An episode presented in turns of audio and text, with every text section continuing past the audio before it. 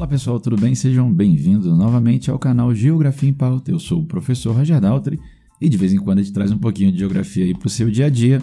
Na pauta de hoje, quero falar um pouquinho sobre as monções, já que a gente tem falado sobre climas nos últimos podcasts, e falar sobre duas anomalias, dois fenômenos diferentes aí que envolvem a climatologia, que é importante a gente entender, que é o El Ninho e a Laninha. Então vamos falar sobre as monções. A primeira coisa é ter uma noção geral sobre isso, já que a gente falou sobre vários fatores, elementos climáticos, tipos climáticos, suas características. Então pensar que a palavra monção ela vem do árabe malsam, que significa a estação e se refere a uma configuração climática singular que ocorre na Ásia. Guarda aí. A dinâmica das monções é resultante da inversão sazonal da direção dos ventos ao longo do ano. No verão, a zona de baixa pressão atmosférica ela está sobre o continente e a zona de alta pressão atmosférica está sobre o oceano. Então, os ventos vão soprar dessa região de alta pressão do oceano em direção à zona de baixa pressão, que é o continente. Como é um vento mais quente, é um vento com grande umidade no verão, esse vento vai levar muita umidade e vai bater numa parede, que é o Himalaia, que está nessa área ali, o que vai ocasionar chuvas torrenciais é uma região que chove muito no verão. O verão nessa área ali é impressionante, tá, galera? É muita chuva, até porque você tem uma formação grande de umidade no oceano, que está na zona de alta pressão, sendo levada em direção à zona de baixa pressão, que é o continente. No inverno é o contrário. Aonde fica a zona de alta pressão? Sobre o continente. Aonde fica a zona de baixa pressão? No oceano. E aí os ventos vão soprar do continente em direção ao oceano. São ventos mais secos, o que vai ajudar a dificultar com que haja chuvas mais caudalosas e mais presentes no inverno. Então, no inverno chove muito pouco. No verão chove como não chove em lugar nenhum do planeta. Essas são as monções asiáticas, tá? Agora falando de anomalias climáticas, El Ninho e Laninha. Gente, os processos físicos que compõem os tipos de clima resultam da interação entre as temperaturas do oceano, da irradiação solar, das zonas de alta e baixa pressão, da modificação de zonas de alta e de baixa pressão. Quando há alguma interferência no equilíbrio dessas trocas de calor, ocorre o que se chama de fenômeno atmosférico. Com isso, as temperaturas dos oceanos são modificadas, causando maior aquecimento ou maior resfriamento, e, por conseguinte, mudando os regimes de chuva. Entre os fenômenos atmosféricos oceânicos existentes, dois se destacam por se desenvolverem no Oceano Pacífico, o maior do mundo. Eles são El Ninho e Laninha. Esse sistema afetam diretamente a dinâmica dos continentes, dos oceanos, da América, bem como chuvas no hemisfério sul, então é importante entendê-los. Vamos em tempos normais para a gente poder entender o que, que esses fenômenos vão ocasionar. Em condições normais, os ventos alísios e a gente tem que falar sobre eles em algum momento, né?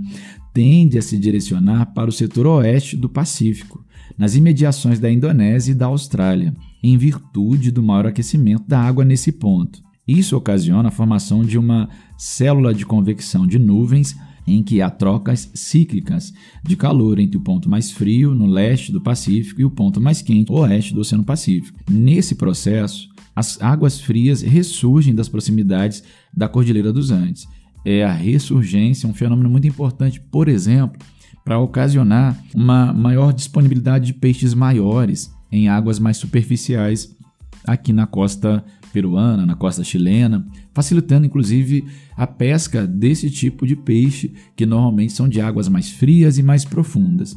Então a ressurgência, ela traz à superfície, ela faz ressurgir aquilo que está lá no fundo oceânico, tá bom? E em condições normais isso vai estar tá acontecendo. Entretanto, desenvolvendo-se em condições anômalas ou condições anormais, o El Ninho ele traz uma oscilação no sul. É um fenômeno climático das águas superficiais do Oceano Equatorial. Fique claro isso, hein, galera? São as águas superficiais. Com o El Ninho, há um maior aquecimento das águas do Oceano Pacífico Leste, que provoca o enfraquecimento dos ventos alísios, a quebra da célula de convecção, a consequente elevação da temperatura do Oceano Pacífico Oeste, dificultando a ressurgência das águas profundas e frias. Na Ásia, nos anos de El Ninho, reduzem o volume das monções de verão e impactam diretamente a cultura, por exemplo, do arroz, que depende diretamente das chuvas. No Brasil, o fenômeno dificulta o deslocamento das ECIT, que é a zona de convergência intertropical, para as regiões mais tropicais, causando períodos de estiagem na Amazônia, no Nordeste e chuvas excessivas no sul e no sudeste brasileiro. Então, olha como esse aquecimento anormal das águas do Oceano Pacífico vai trazer mudanças significativas, inclusive para a gente. E aqui no Brasil, diretamente influencia na Zecite, provocando menos chuva, mais estiagem no Nordeste, na região da Amazônia e chuvas muito caudalosas no sul e sudeste brasileiro. Nos anos em que a laninha acontece, é um fenômeno que é diferente, o contrário do El Ninho. Laninha é um processo oposto, ou seja, a intensificação dos ventos alísios que dá maior força à célula de convecção e, consequentemente, resulta de uma elevada ressurgência das águas frias e profundas do Oceano Pacífico Leste. Em ascensão, provoca a diminuição de temperatura média de todo o Oceano Pacífico e promove maior permanência da zona de convergência intertropical, a chamada ZCIT, nas regiões brasileiras mais próximas à linha do Equador. Assim, as monções de verão são intensificadas também lá na Ásia, diferentemente do que acontece no El Ninho. Dessa forma, o Brasil passa a receber mais chuvas no Nordeste e no Norte, enquanto o Sul é afetado diretamente por um processo de estiagem mais extenso.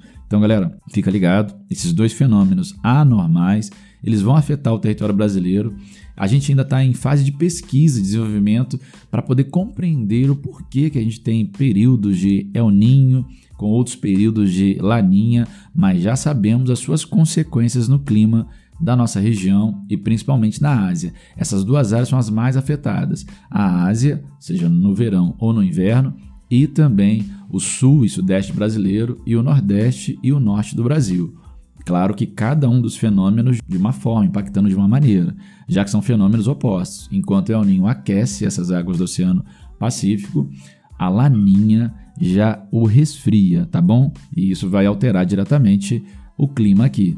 O que também vai alterar diretamente o clima para mim é se você for lá no canal Geografia em Pauta, dar uma pesquisada lá no YouTube e se tornar inscrito lá para ajudar e fortalecer o canal a trazer conteúdo bom e relevante para você. Aqui também continuamente. Vamos voltar a trazer muito conteúdo importante com explicações cada vez mais aprofundadas sobre a geografia para o nosso dia a dia. Galera, eu agradeço aqui sua audiência, sua paciência.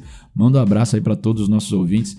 Sei que há professores, sei que há outras pessoas, outros estudantes de diferentes regiões do Brasil que acompanham a gente. Eu mando um abraço para todos vocês e garanto, vamos trazer bastante geografia para você. Obrigadão, galera, e até a próxima. Fui!